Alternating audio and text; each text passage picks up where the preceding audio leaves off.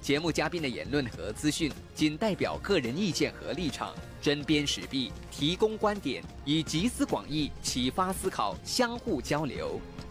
来到九点钟的这一个小时呢，我们有开讲国际议题。你好，我是舒林。你好，我是 J C 进城。你好，我是廖朝记。是的，这个单元呢，我们一起来看一看上个星期的国际焦点啊。是有一个国家，可能我们过去不太关注，或者是比较少提及，但是呢，他们却发生了三呃独立三十年以来嗯最严重的暴乱，说的就是哈萨克这个地方。那其实为什么他们那个地方会发生这么大型的暴乱呢？而且还呃造成。呃，超过三百五十名的执法人员受伤，嗯那也有几十名的人企企图闯入这个政府大楼，还说被警方打死了。嗯，这个哈萨克斯坦国啊，嗯好像似乎在这个好莱坞的电影啊，当然有一些所谓的这嗯战争电影啊，是啊，跟俄罗斯啊啊是相关的这些地区的时候，我们就看到这种名字是啊，卡扎斯坦啊，什么对，地而且方这而样。且我们常常在那个呃，朋友们常常说，哎，他们都是那个斯坦王斯坦国的其中一个嗯，嗯有哈哈萨克斯坦呐、有乌兹别克斯坦呐、都是后面都是跟着那个斯坦的这嗯这样的一个呃国家的名字哦。嗯它的地理位置就是在俄罗斯跟中国的交界处哦、是一个地大物广的一个国家哦、那当然，这次的事情如果有关注国际新闻的话，它是它的局势恶化是非常的迅速哦，几天内呢就就就酿成了一个相当大规模的一个国内的动荡哦。嗯，当然，这个事情看起来还是对于现任，呃，不到三上任不到三年的这呃总统啊托尔耶夫的一个巨大的考验呐、而且随着这个民众的示威、呃游行到警民冲突哦，到占领的哈萨克最大的城市的国际机场，还有政府的大楼，这些事情哦，也使得国内局势恶化之之下，这个托尔耶夫呢就打电话给他们原来这个由俄罗斯所呃联合之前前苏联卫星国分别独立以后，然后还还组成了一个呃军事同盟国，叫做呃吉安吉安组织啊，要求他们派联合部队。进驻到这个哈萨克里面去，可想而知，这个军事的军事的镇压会随呃随着而而来，这事情就变得非常的非常的严重哈、所以你看到目前的那个国际传媒的那个新闻报新闻报报道画面呢，都相当的呃呃暴力以及血以及血腥哦。可是追根究底来看这个问题的时候，我觉得跟马来西亚有点像哦，因为这个哈萨克呢，它也是石油气输出大国哈、是他们国家呢，长久以来人民都享受着这个石油气的这个津贴啦。他们现在用的那个东西哦，是叫做 LPG，就是那种小型的那个呃呃液态的这个呃。有点像我们讲的瓦斯桶这样的东、嗯这样的东西哈、嗯那这个是他们主要的这个汽车动力的来源呢、那原来政府有定这个所谓的津贴价、标准价，那随着今年把这个标准价格放开以后呢，就就涨了一倍。嗯，那一下子呢，这个事情就就它就引起了这个爆开了。呃，就整炮卡，而且而且他们是近三十年，从他们八九年东欧事变以后，呃，独立建国以后呢，三十年来都是专制统治嘛，哈，嗯，之前都是由这个老总统啦，就是。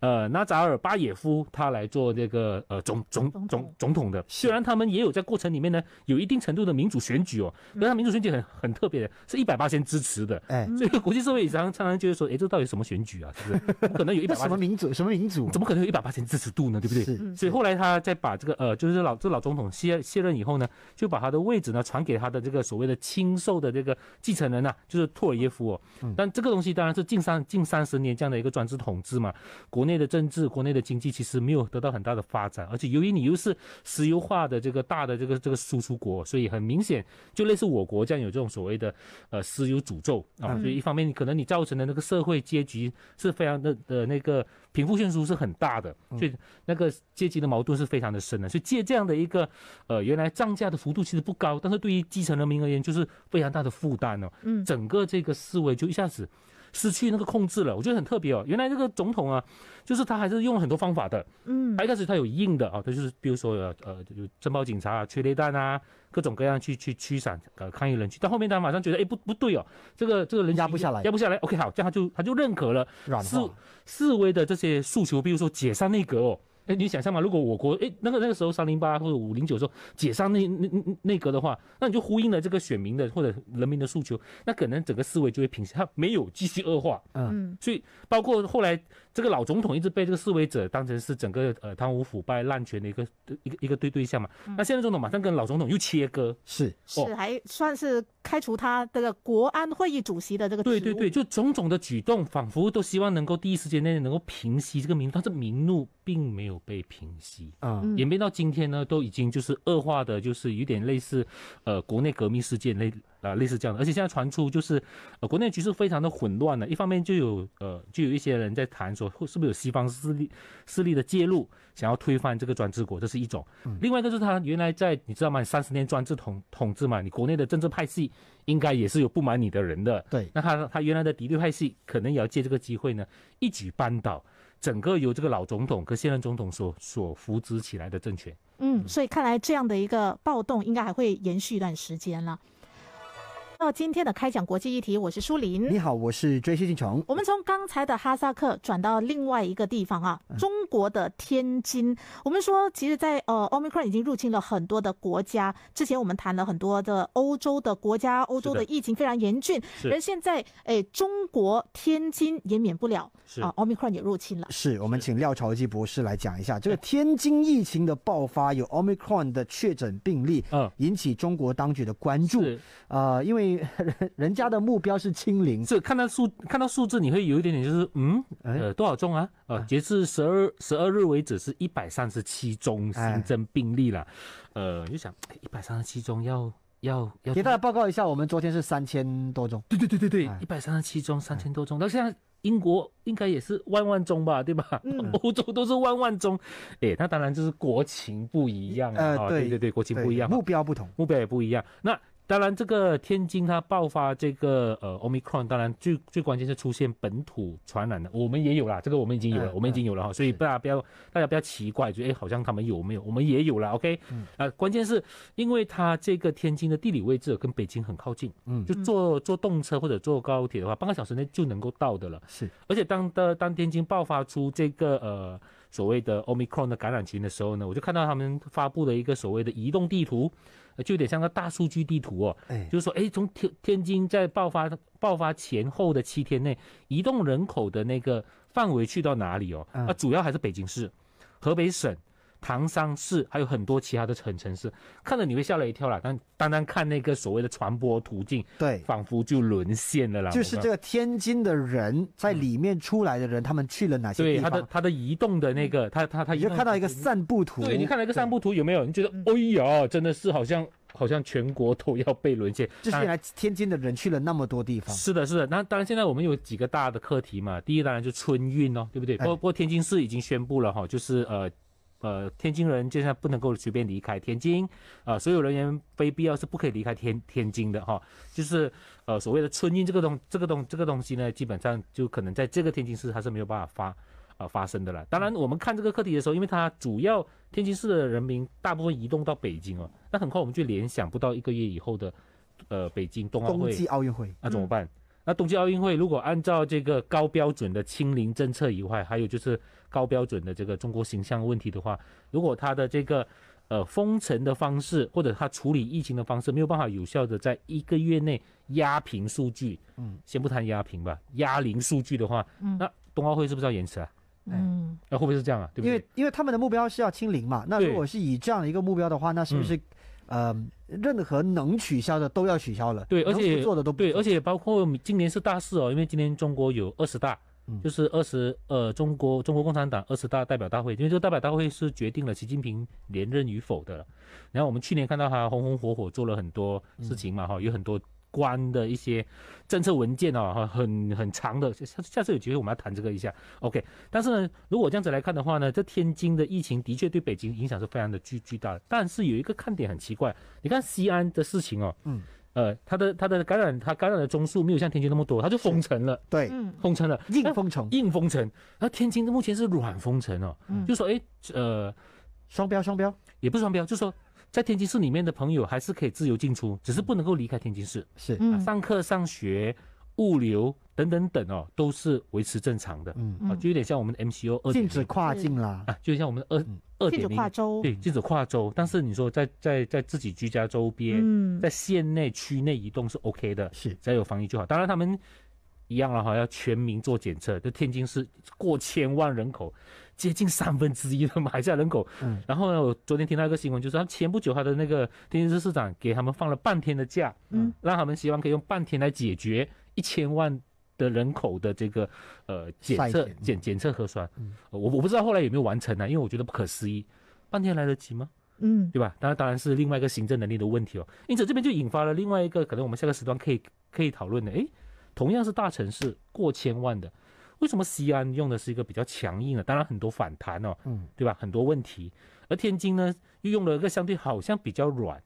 然后呢，这时候我们看到这个中国防疫专家钟南山又讲了一些话，他说：“哎呀，中国疫苗接种已经超过八百分之八十三的啦，哎，达成群体免疫了。”我国也是这样讲了哈。是要嗯共啊 OK 存，对，但是可能有条件变成共存模式了。哎，我觉得如果有这样的一个风向的话，是不是哎，我们在中国也开始要往这个与病毒共存亡的那个方向去前进了呢？嗯，嗯这样的话，西安的朋友们会很生气。绝对很 生气。但是这个东西其实也也回应了当代的问问题了，因为 Omicron 传播的速度实在是太快了。嗯，所以究竟哪一个方式啊？呃，硬封城、软封城，究竟哪一个方式才能够真正的呃打倒病毒吗？还是说这个东西是不可能实现的呢？下节回来我们再继续聊。那我们的节目哈、开讲国际议题，我们继续来探讨一下中国的这个防疫政策是不是他们转风向了呢？是不是觉得说，哎，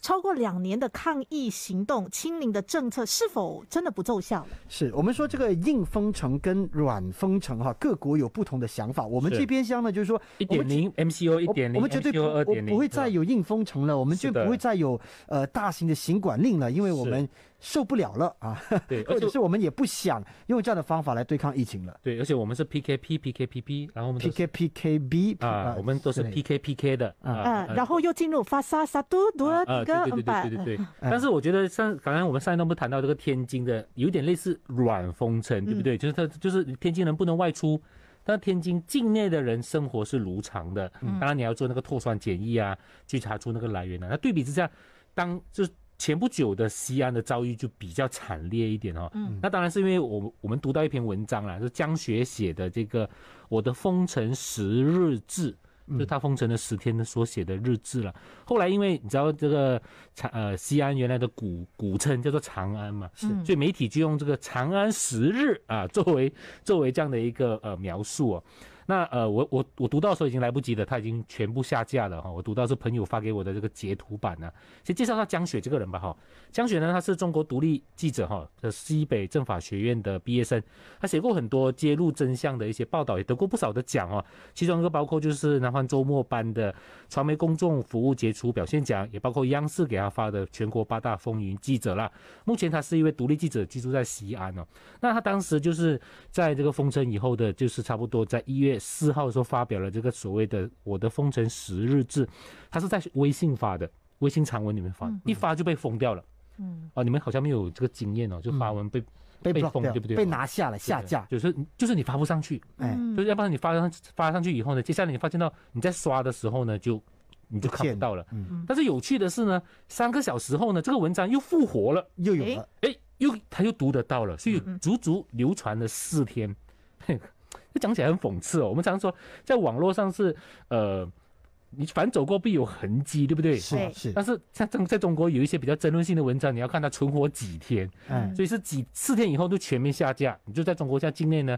找不到。那不过当然，当然那四天就已经积累了中国海量的评论，嗯以及海量的这种关注，还有我们海外的这种中文读中文读读者嗯所看到的西安的这个是情况。是当然，大家就非常好奇，到底他写了什么？对对对对，为什么会被所谓的下架？哈，它的争议性有那么的大吗？对，就是他在他在他在这他这个文章到底写了什么？那西安人口是一千两百万呢、啊接近我国的三分之一的人口哦。那当时这个西安城市，他就描述嘛，他当时的封城令下的公布的很仓促哦，使得很多民众是没有足够时间准备的。就突然就说今天封城，对，而且他是有时间节点的。他就举个例子说，哎呀，那个他就刚好采访到那个呃保洁人员，就是做清洁的那个呃基层朋友啊，他就说，哎呀，我四五点出去还可以干活，那我晚上干活回来以后我就进不去了，呃你你就觉得不可思议，为什么进不去呢？原来他们一下令封的时候呢，小区就封了。嗯小区封的话，他就禁止小区的人外出，不能进出。然后然后小区外外的人也不能进去。嗯所以当时就有这样的一个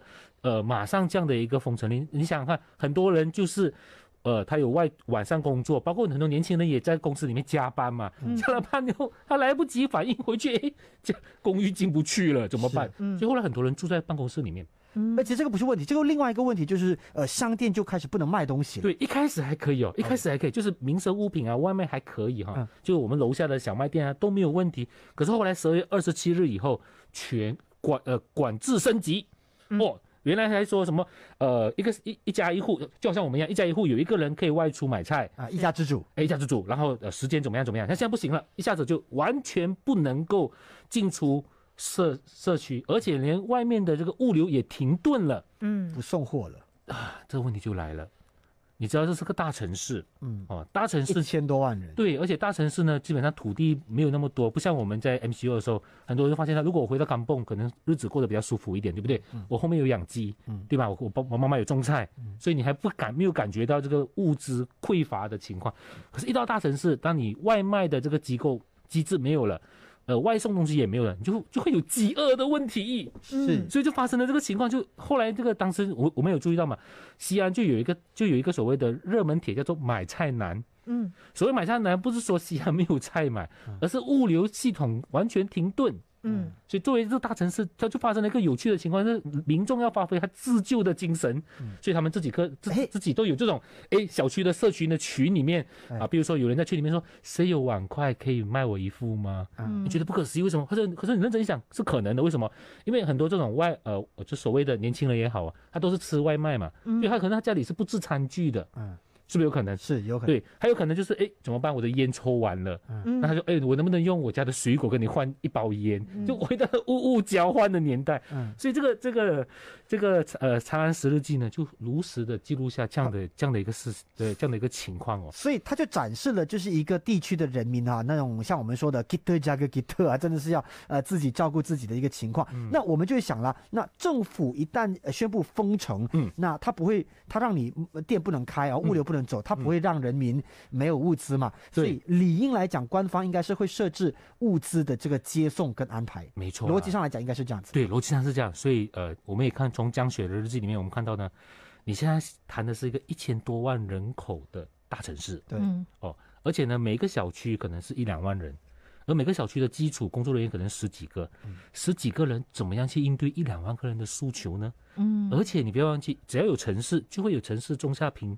呃贫贫穷的人士，有孤孤呃孤独的老人，对嗯还有一些长期病患者，对吧？这些都是社会基层底层下面的。那一发展这个情况，就好像我们当时的举百旗运动啊。也是类似这样的嘛，对先先帮助这些需要帮助的人。那这样的一个情况之下，你发现到基本上行行政力量是不能解决所有的事情的，这就是、呃这嗯个是江雪这篇文章里面做出我觉因为得最最大的控诉了。不不用那么不不是那么简单的啊，包括那医疗物资怎么办？像你刚刚说，有一些人需要药物啊、需要看病，嗯啊、需要洗肾啊、之类的，那那怎么样呢？所以后来就在西安里面，当然很多新闻我们现在看不到，都只能够透过朋友们这样转述啊，比如说一嗯呃病人要看病出不去嗯啊，孕妇要生小孩怎么解决？对，各种各样的问问问题，所以这就是硬封城所带来的一个很大的一个问题哦。是所以这个时候呢，就是呃，在江雪的文章里面提到说，这个所谓的卖菜难，本质还是人为灾害了。嗯，是是难度的难啊，这个真的是呃，从一篇日记演变成了一个所谓有点像报道来转述呃长安内部就是呃西安内部的一个情况了哈。嗯，所以中国接下来的防疫政策应该是走向哪一个方向呢？嗯，所以你看，从这样的一个西安的经验，因为你想想看，它有四天的这个热播量，而且你无虽然你说媒体上不能报道，但是你不能阻挡民民众的悠悠之口嘛。嗯西安大城市一千多万，有这么多朋友，全国各地，所以可能天津就在吸取西安的教训。嗯 OK，我们先来听这首歌《长》，我对们要迎接农历新年了嘛？新加坡政府呢就针对他们的这个舞狮团设下了一些 SOP。是我们说新年就会有咚咚锵哈，就咚会咚咚锵，锵，咚咚咚锵。锵，哎，这个 IFM 每次播这个新年 MV 都不找我们这些 part time 来做，真是让我们你可以演舞狮总是很期待、哦，你可以演但是没有舞机狮会参与、哦。老板应该听 着，好可以考虑一下。好， OK 嗯明年我们的农历新年呃贺岁歌曲就有你的 crossover 对，我原来在选择这则新闻的时候，还没有发生这呃今天的头条的啦，啊就是宣布，宣布就所谓的他们听了汇报会以后谈到说舞狮舞龙要申请准证哦，但是我们可以从新加坡的例子里面看一下他们怎么样处理这个新年舞狮采青的 SOP 哈、哎当然，首先他们的那个舞狮的采青队员要完成两剂接种，这是基本的要求了哈。另外，他的整个团队呢只能有八个人。包括两头狮子，包括鼓乐手，还有领队哈。嗯而像新加坡也跟去年一样，啊它规定的是所有的私人场所是不能去的，比如说政府主屋、私人公寓、私人有地的住宅区、小贩中心、巴萨石格族区的这种呃商业中心都不可以去，包括咖啡店也不能够，也不能够盐户采青。它采青的地方只有是办公室、工厂、酒店、寺庙，还有大型购物中心啦。嗯，好像我们刚才看到那个进城讲这个新闻的时候呢，他就提到我们是哎，当然这个是汇报会啊，还没有正式哈、对不对？是是汇报会里面提提到说，哎，五十五龙可以做，但是要跟警方申请准证，对没不对错？，而且还没有还没有像新加坡分的那么细，嗯，有所谓的私人场所不能做，然后这公一开场律舞狮舞龙都要申请，就是不管你是商家的、住家的、嗯大型的、小型的、多人的、少人的，都是根据这个华团的透露出来的消息是要申请，而且向警方申请准证。嗯那也就是说呢，这个批不批的权利就在警方的警方的手手中对，就是在当地的警局的手里，对不对？哎所以可能就有点类似我们当时的这个跨州不跨州咯。嗯，澳洲禁令的时候也对是对一样对啊当。然，这个好像还应该还是要有一个更加明确的规范呢、因为你明确的规范以后，那我们这个醒狮队。还有那个呃，还有舞龙队嗯才比较能够提早准备。哦如果你涉及到申请的话，它有一个尴尬、哦。嗯那比如说，假设因为我们我们知道舞狮舞龙都会先提前预定的嘛，对，嗯嗯那，是不是要提早预定，然后把地址都已经弄好了，然后他才能够去把地址放在那个表格里面，跟警方说，Hello，我初一去这几家，嗯初二去那几家，对不对？那问题是在于，那我应该怎么限制？好，你今天申请了，我是应该要如何定批与不批？是的，你是不是要讲现场会有几人？是啊。然后你醒狮团有多少人？有没有打疫苗？是不是这样子？嗯，但是随着你看那个呃农历农历的这个团年饭的这种不设限以后，可能我国在处理这个刑事团，又会用我国一种很有趣的处理方式，就是灵活变通。嗯 case 是 by 这样 case，那可能是这样哈，因为但是对于这个呃农历新年而而言的话，少了咚咚咚咚锵是有一点你点，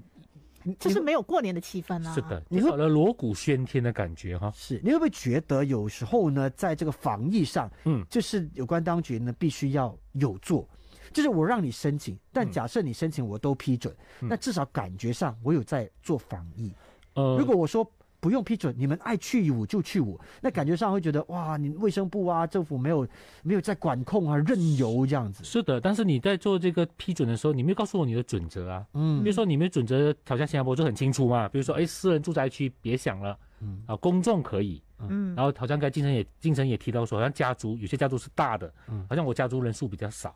对吧？好像我一个朋友的家族是一百多个人的，嗯他们这个三四五代同堂要回去的时候是一百个人，他每一年他以前每一年都会请两头狮子，热热闹闹，让小朋友喜欢嘛，嗯对不对？那这种人多的和我们家这种二十个人的，它有没有本质上的区别呢？当然，从防疫的角度，当然有，嗯，所以要等待 SOP 的出现，可能不是没有细则嗯。啊，只是有关当局说现在我们都还没有公布。那啊那你们那华动团那么紧张，对，那动作要快一点哦，因为这个这个醒狮就有点像那个餐饮业一样，是靠预定的嗯预定预定，对，要而且预还定的差不多两个星期就要呃农农历历新新年年了嗯是，而且按照过去的那个做法，一个月前就要定了，是不然我们的舞狮队是忙不过来的，所以现在舞狮队很很彷很很彷徨很紧张啊很。彷徨。我但我接了订单，那万一我到时候不能，而且他可能可能现在还搞不清楚那个申请是用什么表格，怎么做，嗯是写书啦，